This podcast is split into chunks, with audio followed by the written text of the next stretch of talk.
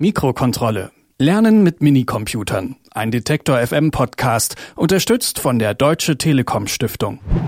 Also, Hashtag include, Pfeilklammer auf, Studio.h, Pfeilklammer zu, Main, Klammer auf, Klammer zu, geschwungene Klammer auf, Absatz, Print, Klammer auf, Anführungsstriche oben, Hello, World, slash n, Anführungsstriche oben, Klammer zu, Semikolon, geschwungene Klammer zu. Die Wikipedia sagt mir, das ist das erste Hello World Programm und sie sagt mir, dass Hello World Programme so eine Art Demo einer Programmiersprache sind. Ein paar Zeilen Code, die Programmiererinnen und Programmierern ganz schnell klar machen, wie die jeweilige Programmiersprache tickt. Mir sagt das gar nichts, deshalb bin ich froh, dass unser Programmierreporter Thibaut Schremser heute zwar programmiert, aber ohne Code. Calliope Mini heißt dieses Gerät, ne? Ja. Ich sitze mit meinem Freund David am Rechner. Am großen. Auch schon ein paar mehr Dinger. David ist Softwareentwickler und arbeitet bei einer Firma, die Online-Buchungssysteme für Reiseveranstalter programmiert. Das sieht auch schon interessanter nach Programmierung aus, ja. Genau. Ich habe ihn gebeten, sich mit mir anzuschauen, wie man den Calliope Mini programmiert. Das macht man nämlich nicht mit der Tastatur, sondern mit der Maus. Also nicht, wie man sich Programmieren vorstellt, mit Textdateien, Klammern, Strichpunkten, Sonderzeichen, sondern per Drag and Drop mit kleinen bunten Kästchen. Warum sagst du, es ist eine Programmierung? Es ist die Logik, die man für eine Programmierung braucht, so rum. Also du musst halt, das Wichtigste, was man lernt, ist, dass ein Computer macht, was man ihm sagt. Und zwar exakt das. Der denkt nicht mit, der interpretiert nicht, der passt es nicht an die Situation an, sondern er macht genau, was man ihm sagt. Und ähm, das ist die wichtigste Lektion. Und dann lernt man halt, wie man ihm Dinge sagt. Und genau das macht man hier. Man bringt diesem kleinen Computer bei, wie er sich in einer bestimmten Situation zu verhalten hat. Exakt.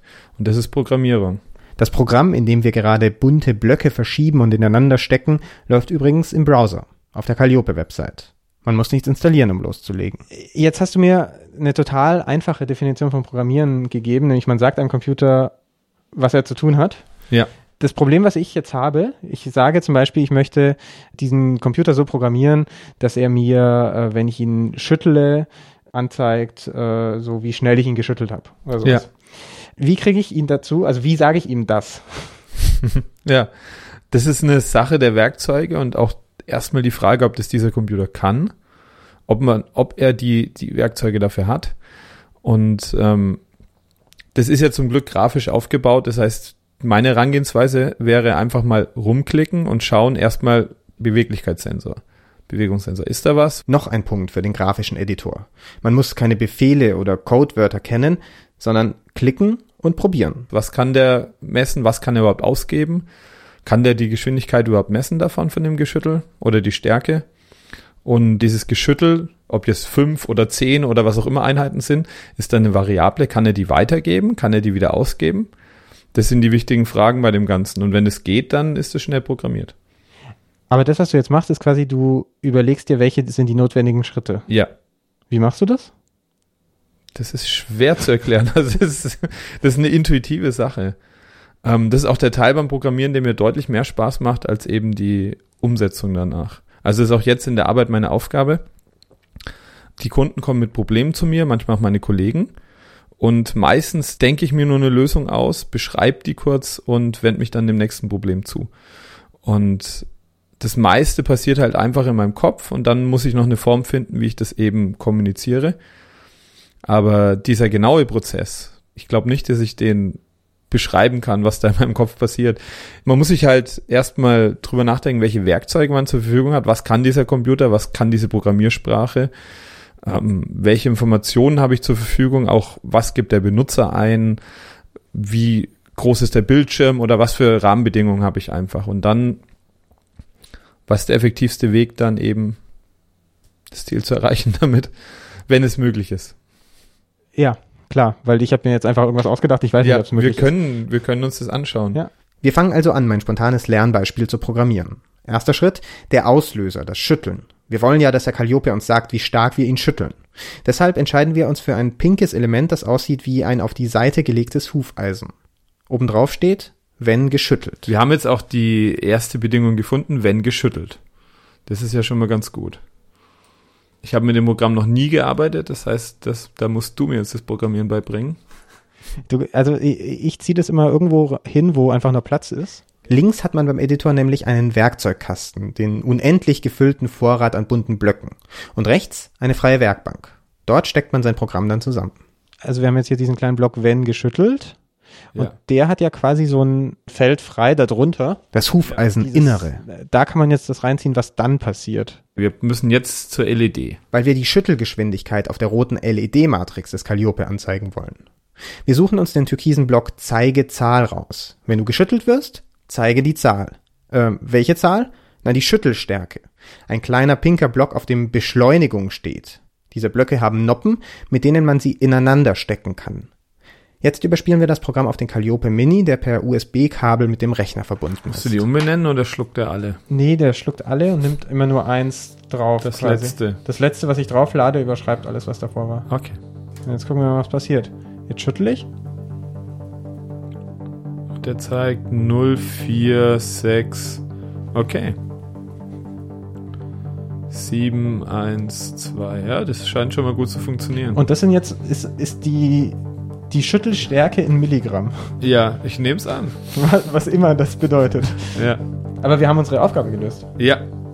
Wie wir die Zahlen interpretieren müssen, das könnten wir jetzt nachlesen. Aber darum geht es uns ja nicht. Mich interessiert, was David vom Editor hält und er meint, die wichtigen Elemente einer Programmiersprache gibt es dort. Nochmal zusammengefasst, eine Wenn-Dann-Bedingung, Ausgabemöglichkeiten, also Text oder Farbe anzeigen oder Töne abspielen, Eingabemöglichkeiten oder Auslöser, also Knöpfe drücken oder schütteln und Variablen, also die Schüttelstärke messen, ihr einen Namen geben und an einer anderen Stelle diesen Namen verwenden, um auf den gemessenen Wert zurückzugreifen.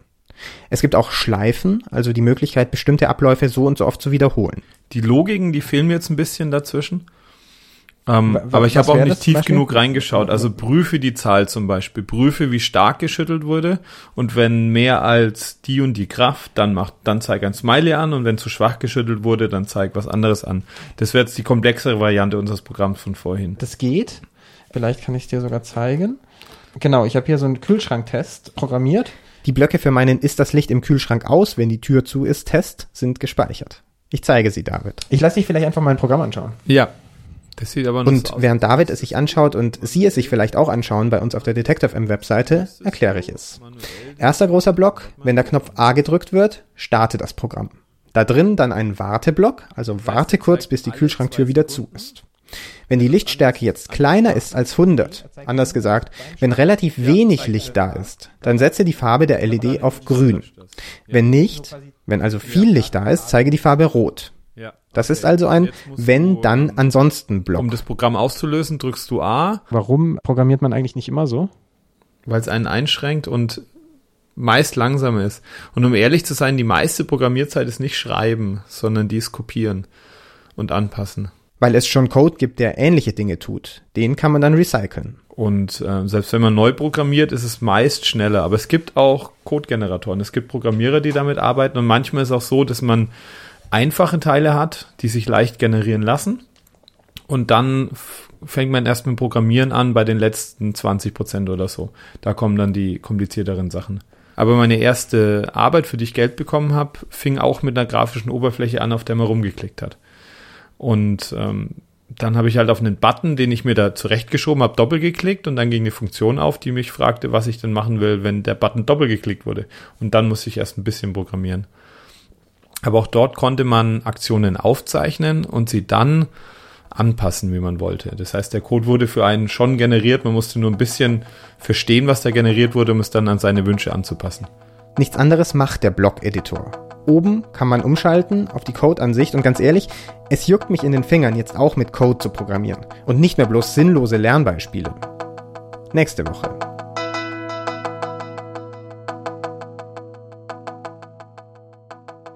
Mikrokontrolle. Lernen mit Minicomputern. Ein Detektor FM Podcast, unterstützt von der Deutsche Telekom Stiftung.